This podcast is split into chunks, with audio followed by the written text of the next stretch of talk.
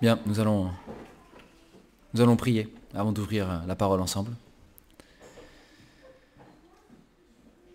Seigneur notre Dieu, c'est encore un privilège ce matin que de pouvoir ouvrir la Bible en toute liberté, de pouvoir plonger nos, regards dans la vérité, dans ta parole. Merci que que nous la possédons, Seigneur.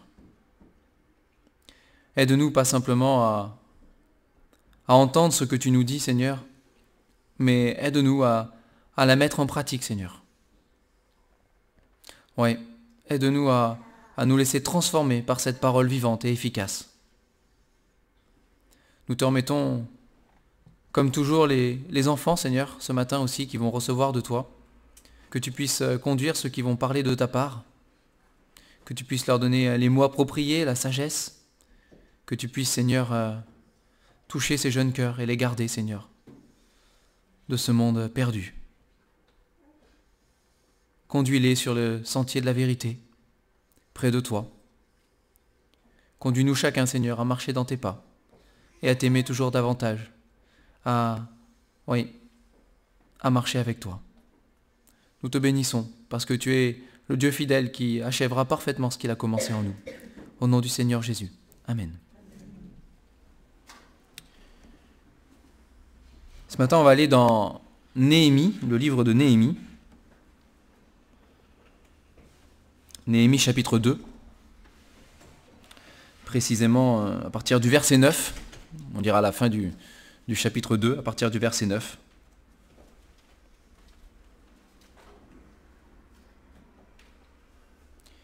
Et avant de, lire, euh, j'aimerais, j'aimerais qu'on se rappelle, même si nous le savons déjà, mais parce que c'est important, j'aimerais qu'on se rappelle que le Seigneur Jésus-Christ euh, n'est pas une religion.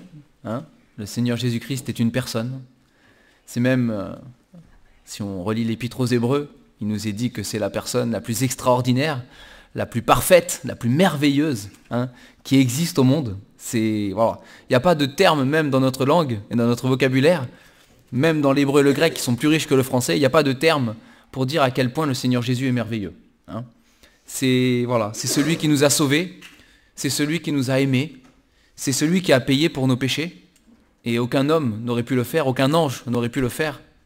Il n'y a que Dieu lui-même, dans la personne de Jésus-Christ, qui est venu sur cette terre, qui nous a aimés malgré nous, et qui a donné sa vie pour nous sauver et il convient de, ne jamais l'oublier, quel que soit le passage de la parole de Dieu que nous lisons et que nous abordons. Hein. C'est que ce soit dans nos lectures personnelles, dans l'étude biblique, que ce soit en prédication du dimanche, peu importe le format hein, de la lecture de la parole de Dieu, il convient de, de ne jamais l'oublier. C'est le Seigneur Jésus, il est là, il est notre Sauveur et il nous a aimés. Et c'est le plus important. C'est le plus important. Il nous a aimés, il a donné sa vie. Et j'espère pour que, pour chacun d'entre nous ce matin, on peut dire, voilà, Jésus-Christ, oui, c'est la personne la plus merveilleuse pour moi. Il est mon sauveur. Il a payé pour mes péchés. Et il m'a sauvé. Il m'a sauvé. Pour ce qui est de notre, ami Jérémie, euh, Jérémie, Néhémie, pardon, Néhémie, Jérémie c'était la même chose. Mais pour ce qui est de, de notre ami Néhémie, Néhémie euh, était au service, euh, du roi, euh, du roi païen, qui avait euh, dominé un vaste empire, on ne va pas rentrer dans les détails ce matin là-dessus, dont Jérusalem était une des provinces. Il y avait déjà beaucoup de juifs, hein, beaucoup, c'est relatif. Ceux qu'ils ont vu passer, on dit ils sont nombreux, mais par rapport à ceux qui sont restés et qui ne sont pas rentrés chez eux, c'était quand même un petit nombre. Mais une partie des juifs était déjà rentrés à Jérusalem, avait entrepris de reconstruire leur maison, il ne faut pas oublier, faut bien habiter quelque part, n'est-ce pas? Ils sont arrivés à Jérusalem en ruine, ils ont entrepris de reconstruire leur maison pour y habiter. Quand même, ils avaient entrepris de, construire le temple de l'Éternel, de le reconstruire aussi, parce que quand même, bon, c'est quand même la base, hein c'est le temple de l'Éternel. Ils avaient été encouragés par des prophètes, notamment Agé et Zacharie, hein, à se réveiller, parce qu'une fois qu'ils avaient construit leur belle maison, Ils avaient mis du lambris, hein, il le dit AG, c'est dans AG qu'on trouve ça. Hein. Ils avaient mis du lambris, c'était bien installé, confortablement, ils avaient bien rebâti leur propre maison. Mais l'éternel, pour la maison de l'éternel, pour le temple, ils avaient posé les fondements, il y avait de quoi faire les sacrifices, ça suffisait. Donc ils avaient été secoués déjà par les prophètes, pas à pas se reposer sur ce qu'ils avaient, mais à achever ce qu'ils avaient commencé. Hein c'est à aller plus loin, c'est à bout d'un moment, voilà. À finir de construire le temple d'éternel. Et ils avaient achevé, on voit ça sous Esdras, ils ont achevé de construire le temple, n'est-ce pas? Mais Néhémie, lui, il apprend que la ville est toujours en ruine, malgré tout. Oui, c'est vrai, il y en a qui ont reconstruit des maisons, ils habitent dedans. Oui, c'est vrai, le temple de l'Éternel a été reconstruit. Mais les murailles de Jérusalem, la défense de la ville, elle est en ruine. Et des quartiers entiers même sont encore en ruine. Et Néhémie, il apprend ça, et il a mal au cœur. Hein pas parce qu'il est sur un bateau, on n'y allait pas en bateau. Hein il a mal au cœur parce que c'est la ville de l'Éternel, c'est la ville de son peuple. Hein et pour lui, vraiment, son cœur, voilà, c'est pas possible. Et il est triste. Et puis il apparaît triste devant le roi. Et puis le roi lui dit, mais pourquoi tu es triste? Je t'ai jamais vu triste. C'est bizarre, tu as une peine de cœur Qu'est-ce qui t'arrive? Néhémie explique, et le Dieu touche le cœur du roi qui permet que Néhémie retourne à Jérusalem. Et donc Néhémie, débarque à Jérusalem. Et nous, on va lire à partir du verset 9. Je me rendis auprès des gouverneurs de l'autre côté du fleuve, et je leur remis les lettres du roi qui m'avaient été fait, qui m'avaient, pardon, qui m'avaient fait accompagner par des chefs de l'armée et par des cavaliers. Donc ça, c'est arrivé à Jérusalem. Sanbala, le Horonite, et Tobija, le serviteur ammonite, l'ayant appris, eurent un grand déplaisir de ce qu'il venait un homme pour chercher le bien des enfants d'Israël. J'arrivai à Jérusalem et j'y passai trois jours. Après quoi, je me levai pendant la nuit avec quelques hommes, sans avoir dit à personne ce que mon Dieu m'avait mis au cœur de faire pour Jérusalem. Il n'y avait avec moi d'autres bêtes de somme que ma propre monture. Je sortis de nuit par la porte de la vallée, et je me dirigeai vers la source du dragon et vers la porte du fumier, considérant les murailles en ruine de Jérusalem et réfléchissant à ces portes consumées par le feu. Je passai près de la porte de la source et de l'étang du roi, et il n'y avait point de place par où, pardon, par où puisse passer la bête qui était sous moi. Je montai de nuit par le torrent, et je considérai encore la muraille. Puis je rentrai par la porte de la vallée, et je fus ainsi de retour. Les magistrats ignoraient où j'étais allé et ce que je faisais. Jusqu'à ce moment, je n'avais rien dit aux Juifs, ni aux sacrificateurs, ni aux grands, ni aux magistrats, ni à aucun de ceux qui s'occupaient des affaires. Verset 17, je leur dis alors, voyez le malheureux état où nous sommes. Jérusalem est détruite, et ses portes sont consumées par le feu. Venez, rebâtissons la muraille de Jérusalem, et nous ne serons plus dans l'opprobre. Et je leur racontai comment la bonne main de mon Dieu avait été sur moi, et quelles paroles le roi m'avait adressées. Ils dirent Levons-nous et bâtissons Et ils se fortifièrent dans cette bonne résolution. Sanbala le Horonite, Tobija le serviteur ammonite, et Geshem l'arabe, en ayant été informés, se moquèrent de nous et nous méprisèrent. Ils dirent Que faites-vous là? Vous révoltez-vous contre le roi? Et je leur fis cette réponse Le Dieu des cieux nous donnera le succès. Nous, ses serviteurs, nous nous lèverons et nous bâtirons. Mais vous, vous n'avez ni part, ni droit, ni souvenir dans Jérusalem. Donc on voit Néhémie qui avait entendu dire que les murailles étaient en ruine. Alors il est arrivé à Jérusalem, il a constaté certaines choses en arrivant, bien sûr, il a bien vu euh, hein, en arrivant que bah, il n'y a pas de porte pour entrer dans la ville. Il n'y en a plus. Elles ont été consumées par le feu, toute la muraille a été détruite. Il rentrait dans Jérusalem comme ça. Hein. il est même pas. Bon, il y a des lieux qui étaient encore appelés la porte de. Voilà, bon, il y a plusieurs noms de portes, peu importe, mais voilà, c'est. Il rentre par la porte des brebis s'il veut ou pas. Voilà, peu importe la porte, mais il n'y en a pas en fait. Hein, donc il l'a vu de ses yeux. Néanmoins, il n'a pas encore fait le tour, il n'a pas constaté. Et donc on voit dans le secret qu'il va examiner en détail, alors de nuit, c'était un sacré truc quand même, hein. c'était un, Sacrée aventure pour lui là. Hein, de nuit, il y a même des endroits, il y a tellement les pierres, hein, la muraille a été détruite, euh, la bête de somme, alors euh, peut-être un âne, je ne sais pas, à l'imaginer, sans doute un âne, hein, probablement. ou un mulet, ou je ne sais pas, il y a des trucs un peu des fois, on ne sait pas. Mais voilà, peu importe.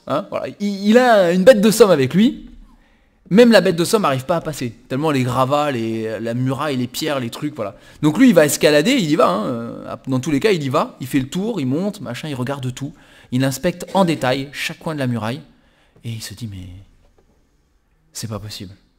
C'est pas possible. Et pour lui, on le voit, hein, pour Néhémie, c'est choquant de voir ça. Il arrive à Jérusalem et il est choqué de voir l'état dans lequel est Jérusalem, dans lequel est Jérusalem. Hein. Il est choqué. Mais il semblerait, et c'est la vérité, il semblerait que bah, ceux qui habitaient là déjà, ça les choquait pas. Ou ça les choquait plus. Hein Peut-être que quand ils sont arrivés, donc le premier contingent de personnes qui est arrivé, c'était avec Zorobabel, hein, quand ils sont arrivés au début, peut-être euh, qu'ils ont pleuré, peut-être qu'ils se sont lamentés de voir Jérusalem dans cet état-là, de retrouver Jérusalem comme ça. Pour ceux qui avaient vécu les plus longtemps et qui avaient été à la fois emmenés en exil et qui étaient revenus, hein, mais peut-être ils ont pleuré de voir ça. Mais ce qui est dramatique, c'est qu'ils s'y sont habitués. Ils s'y sont habitués en fait. Très, très rapidement, j'ai envie de dire. Et on s'habitue tous très rapidement aux choses. Hein je ne sais pas si vous, vous êtes déjà arrivé, mais voilà. Quand on fait un déménagement, on laisse des cartons dans un coin. Au début, ça, nous gêne ces cartons. Et si on s'en occupe pas tout de suite et que les cartons traînent et qu'ils restent, au bout d'un moment, ils font partie du paysage. Hein ils font partie du décor. on n'y pense plus. Puis il y a quelqu'un qui vient chez nous, nous rendre visite, qui n'a pas vu où on habitait. Hein ça fait plusieurs mois qu'on est installé. Il débarque, il dit Ah tiens, t'as encore un carton bah lui, lui, il le voit le carton, hein. lui il le voit. Hein. forcément, lui, euh, ça, il dit euh, Tiens, euh, t'as pas fini de déballer Ah oui, c'est vrai. Ah bah oui, oui, bah ouais, c'est vrai, il reste un carton. Hein. Bon, c'est valable pour le carton, mais il y a plein d'autres exemples comme ça qu'on peut prendre. On s'habitue à tout. On s'habitue à tout. Une voiture qui a des soucis mécaniques, au début, oh là là, machin truc. Si on fait pas les réparations de suite, on s'habitue. On roule avec. Elle roule de toute façon. Hein? Bah, on continue. Hein? Et c'est valable pour plein de choses. C'est valable pour plein d'exemples. C'est valable pour le ménage. On fait pas le ménage, euh, bout d'un moment, on s'habitue. Hein? On s'habitue à vivre dans toute situation, en fait. Et on s'habitue très vite, très très vite. Ici, c'était habitué à voir les murailles par terre. Il sortait de la ville, il rentrait de la ville, il n'y avait plus de porte, il n'y avait plus de murailles. Il s'était habitué. Il s'était habitué. Néhémie, lui, il était choqué. Il s'est dit, c'est pas possible. On peut pas rester comme ça. Hein? Et il est allé les, secouer, hein, là, les réveiller. Il dit non, non, non, c'est pas possible. Venez avec moi, on, va rebâtir. On va, faut faire quelque chose. Hein et je vous encourage à, à lire le chapitre 3, où il y a beaucoup de noms. Mais c'est super intéressant. Et vous verrez qu'ils s'y sont mis, quoi. Ils ont relevé les manches. vraiment. Ils ont transpiré vraiment.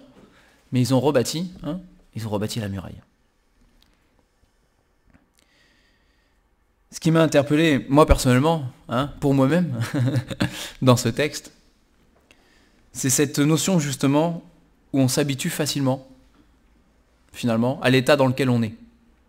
Alors, euh, il y a des cartons qui traînent, il y a des voyants qui s'allument sur des voitures, il y a de la poussière qui s'accumule parfois, il y a des tas de choses dans notre vie, hein, mais c'est surtout, surtout dans notre vie spirituelle, c'est là hein, que le Seigneur nous parle en premier lieu, n'est-ce pas?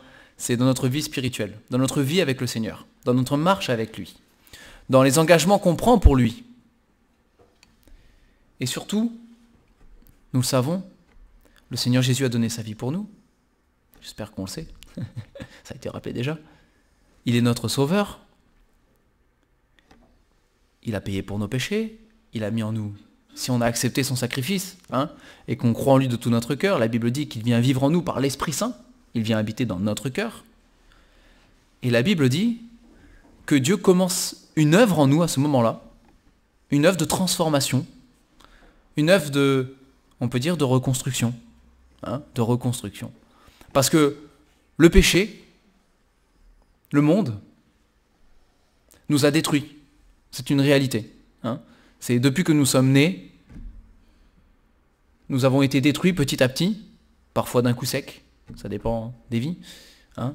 parfois ça brise aussi, mais nous avons été détruits par le péché, par notre propre péché, quand nous sommes en âge d'en commettre, à partir du moment où on est en âge d'en commettre, par notre propre péché, parfois par le péché des autres, qui vivent autour de nous et dont on subit les conséquences. Hein. Mais on est brisé, on est cassé, on est détruit par le péché.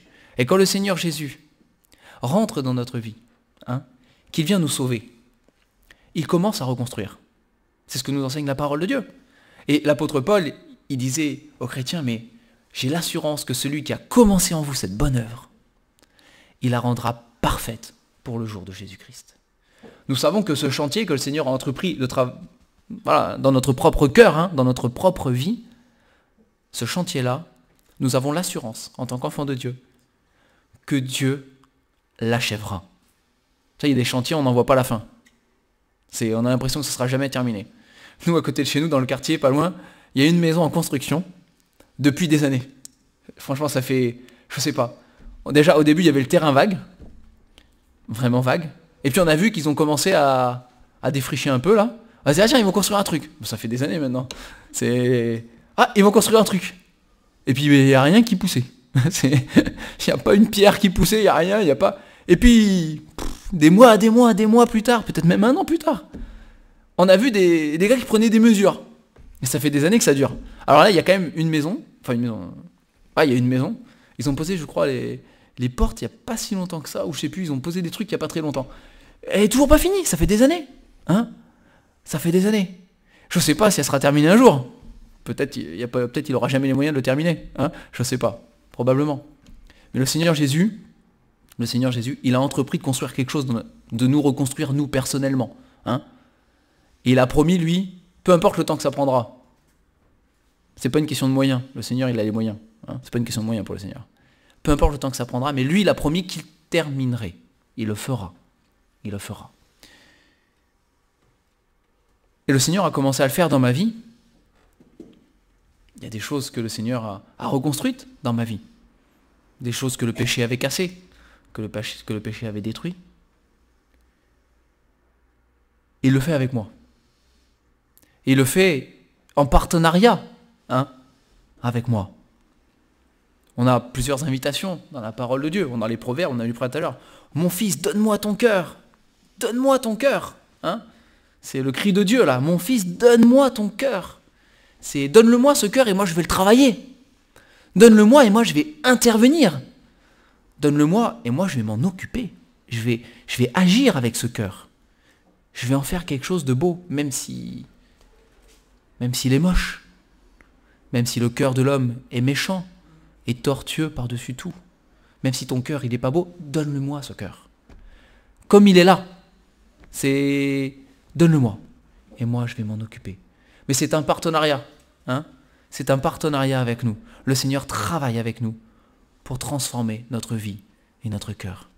Et si peut-être j'ai commencé avec le Seigneur à travailler et à reconstruire ma vie, Peut-être qu'aussi, comme c'était le cas pour ceux qui s'étaient installés à Jérusalem, peut-être que je me suis habitué finalement. Au bout d'un moment, voilà, il y a des choses que j'ai reconstruites dans ma vie, que le Seigneur a pu guérir, que le Seigneur a pu travailler sur ces choses-là. Et j'ai vu, et même ceux autour de moi, ils ont vu une différence, parce que le Seigneur m'a transformé dans ces domaines-là. Et puis maintenant, je, je me suis contenté de ça, et je ne suis pas allé plus loin. Je ne suis pas allé plus loin. À tel point que peut-être que dans ma vie, il y a encore des blessures du péché.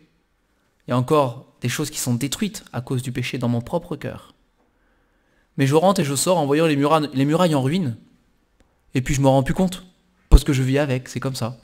C'est. Peut-être que quelqu'un d'autre d'extérieur euh, le remarquerait de suite. En disant, oh là là, oh là là. Peut-être ça l'inquiéterait et moi ça m'inquiète plus. Parce que je m'y suis habitué. Hein et on est encouragé par ce texte-là à faire comme Néhémie, mais pour soi-même. Pas forcément pour les autres, hein, mais pour soi-même. On est encouragé à faire comme Néhémie. Néhémie se lève. Alors lui, il le fait de nuit, parce qu'il y a un contexte, peu importe. Mais il se lève et il va faire une inspection générale des murailles. Il fait tout le tour. Il monte sur les gravats.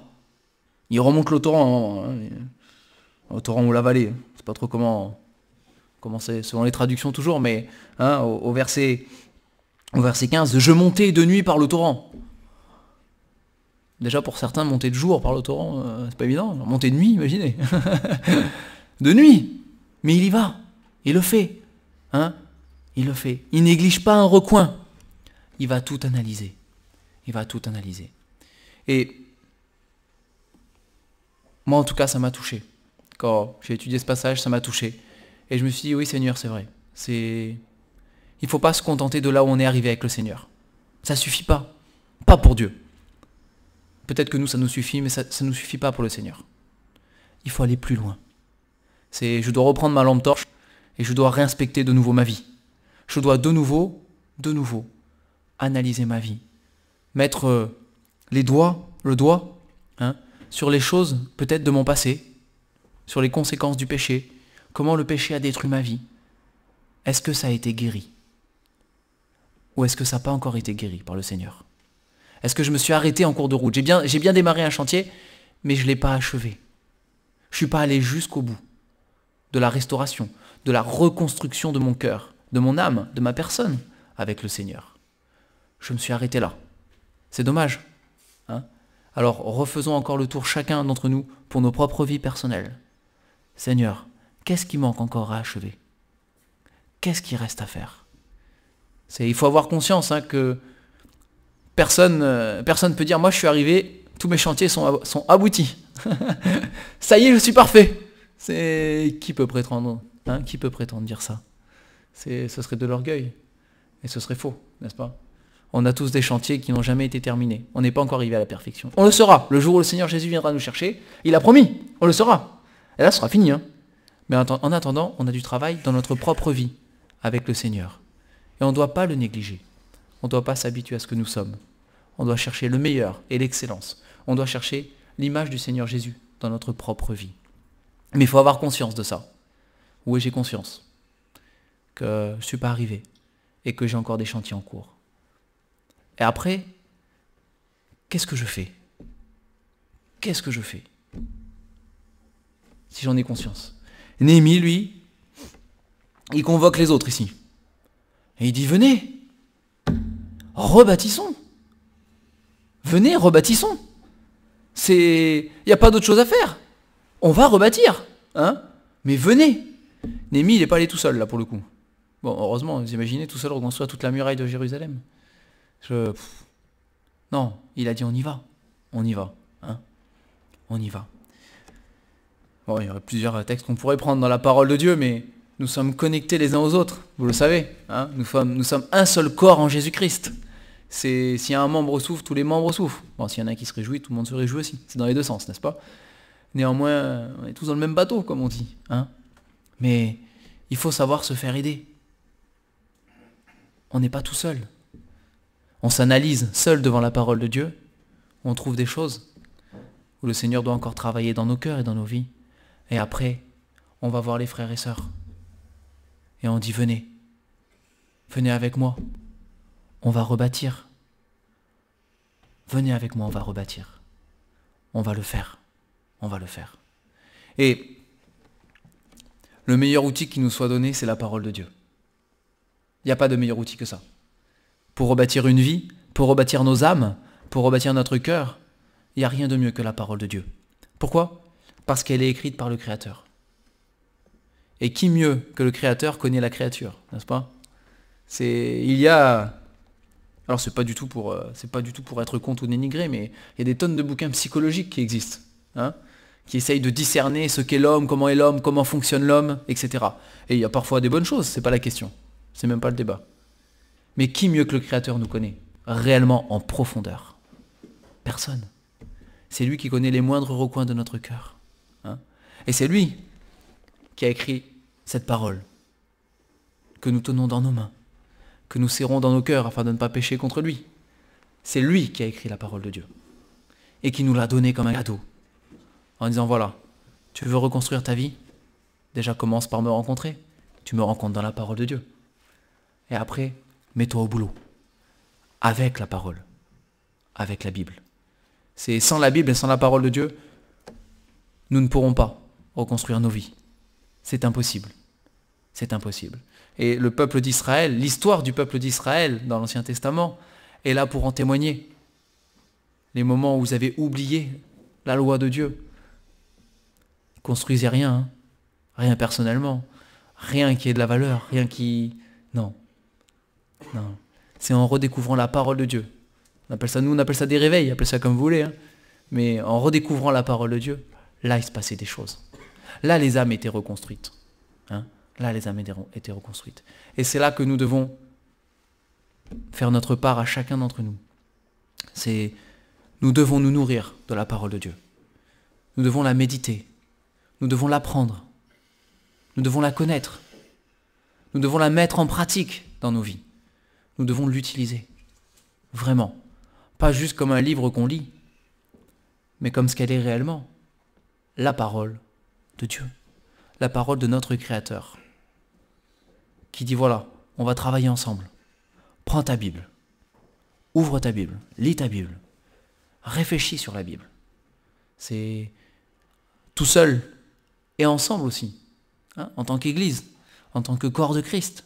C'est étudions ensemble la Bible. Marchons ensemble. Apprenons comment marcher en Jésus-Christ. Le Seigneur Jésus nous a dit, venez, vous tous qui êtes fatigués et chargés. Hein, vous connaissez ce verset. C'est une belle promesse, hein. c'est une belle invitation. Venez vous tous qui êtes fatigués et chargés, venez. Et je vous donnerai du repos pour vos âmes. C'est venez. Prenez mon joug sur vous, il dit. Je suis un maître qui est doux, humble de cœur. Ce joug n'est pas difficile à porter. Hein Mais venez à moi. Venez à la parole de Dieu. Venez reconstruire votre vie. Venez être transformé par le Seigneur Jésus.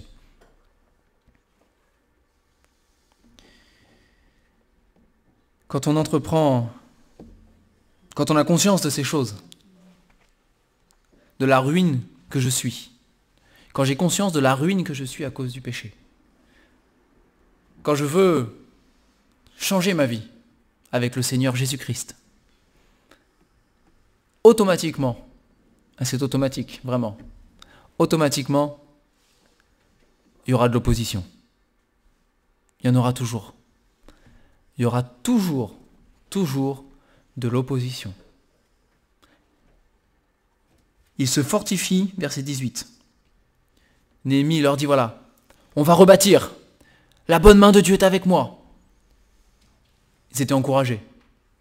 Encouragés de voir comment Dieu avait conduit Néhémie jusque-là tout ce qu'il avait fait pour qu'il trouve grâce auprès du roi, le voyage, tout ça. Hein. C'est les lettres qu'il avait reçues du roi. Ils étaient encouragés. Parce qu'ils étaient encouragés, ils on y va les gars. Hein ils se fortifièrent dans cette bonne résolution. Elle était bonne. On va rebâtir ensemble. Tout de suite, verset 19, tout de suite. Vous avez trois personnages qui apparaissent. Vous avez Sanbala, Tobija et Geshem qui font pas partie du peuple de Dieu, mais qui sont là. Un peu bizarre.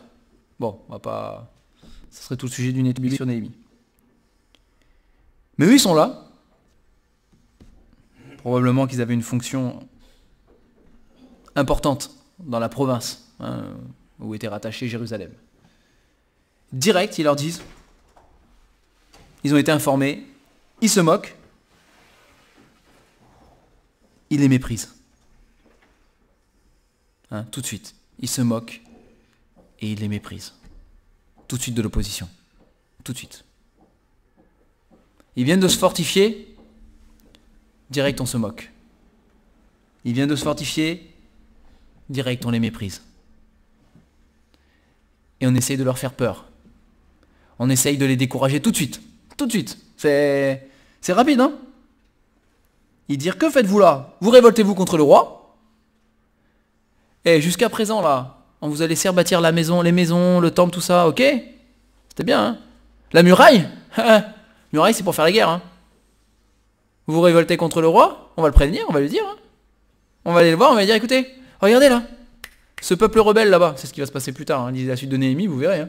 Ce peuple rebelle là, ils rebâtissent la muraille, ils veulent se révolter contre toi, le roi. Direct. On va chercher à les décourager, tout de suite. Et vraiment qu'on ait, qu'on ait la foi ferme de Néhémie là. Qu'on ait la même foi que Néhémie. Ferme, solide en Dieu, une confiance parfaite. Verset 20, direct il leur répond. Faut pas laisser ça sans réponse. Hein. Direct il leur répond. Le Dieu des cieux nous donnera le succès.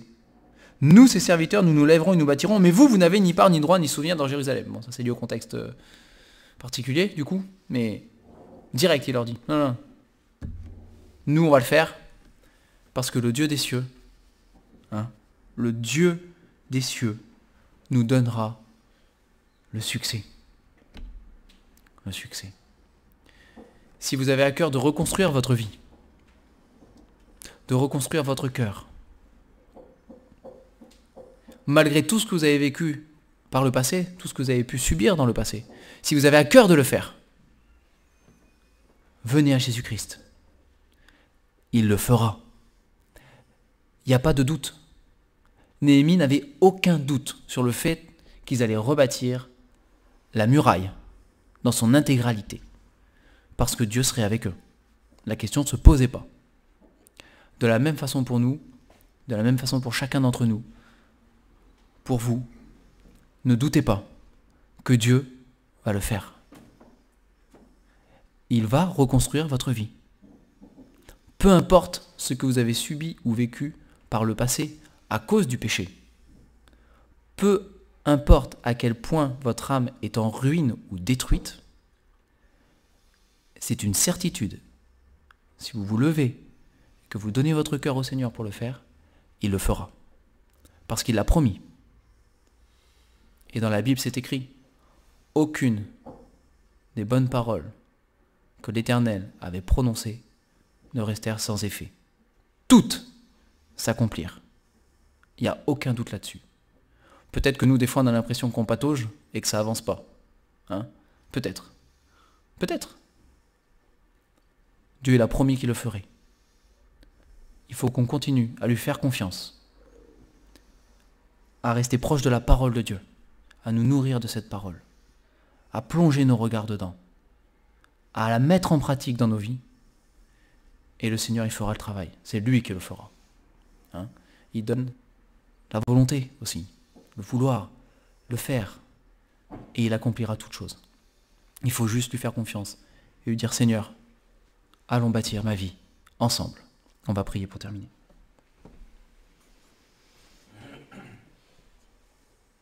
Seigneur, tu connais nos cœurs à chacun. Tu sais à quel point le péché sur cette terre a pu nous détruire. Tu sais que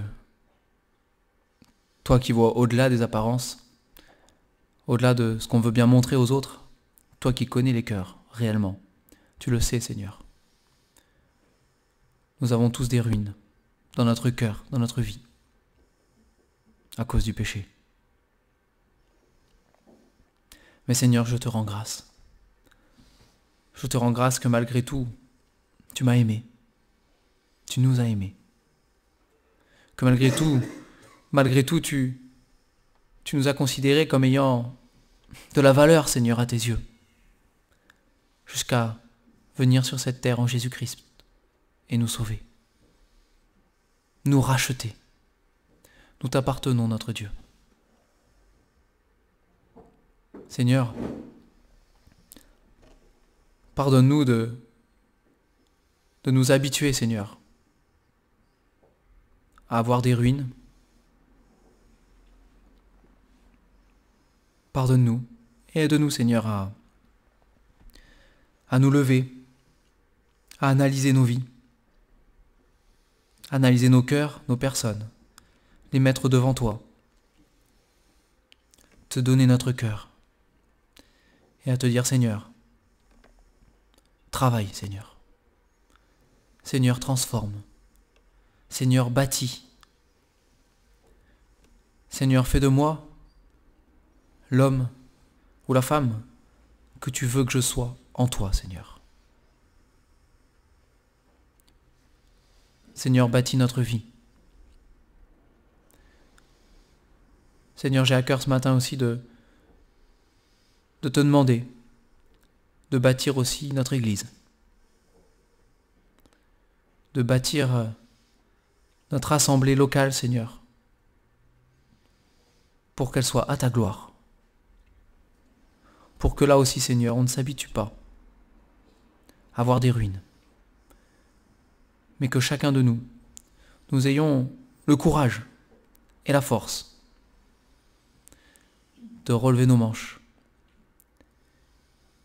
et de reconstruire, Seigneur, de se reconstruire les uns les autres,